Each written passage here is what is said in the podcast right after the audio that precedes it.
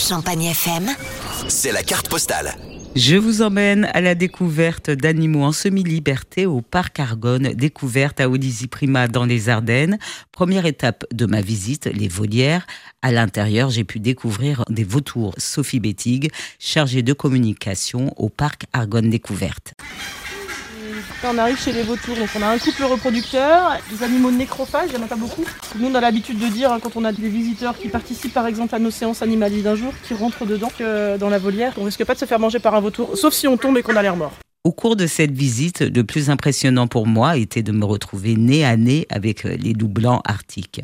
Quand les visiteurs viennent, on leur recommande évidemment de participer aux animations, parce que les animations avec les soigneurs, c'est un moment qui permet d'observer les animaux et d'avoir des explications. Mais on leur conseille de rester une bonne partie de la journée, d'essayer de se faire discret et patient pendant quelques temps. En général, ça paye, c'est très très efficace. hein. Bon, les loups arctiques sont déjà de toute façon moins méfiants de l'être humain que ne le sont les loups gris. Et si vous êtes effectivement patient, vous découvrirez les cinq petits louveteaux arctiques de Yeti et de son épouse Amande.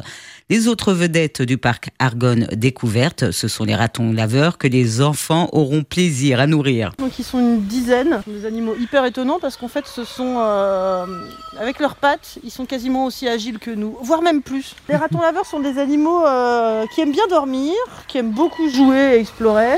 Sont très curieux, euh, mais ouais, le moment du repas c'est sacré. Ils peuvent manger de tout, du poisson, de la viande, des fruits, des légumes. Après avoir donné à manger aux ratons laveurs, approchés de près des vautours et des loups, les visiteurs pourront aussi faire des bonds sur le hamac géant suspendu dans les arbres. On est un peu dans un labyrinthe avec euh, différentes plateformes à droite à gauche. Les gens qui ont créé ça, ils travaillent sur les bateaux des skippers. Ils se sont rendus compte que quand on passe d'une coque à une autre, on se fait des sensations de fou. Et effectivement, ça marche. Le parc Argonne, découverte à Olizy Prima, près de Vouziers, vous accueille tout au long de l'été. Profitez d'une journée en famille au milieu des animaux sauvages à tarif réduit et retrouvez cette carte postale en podcast sur notre site champagnefm.com.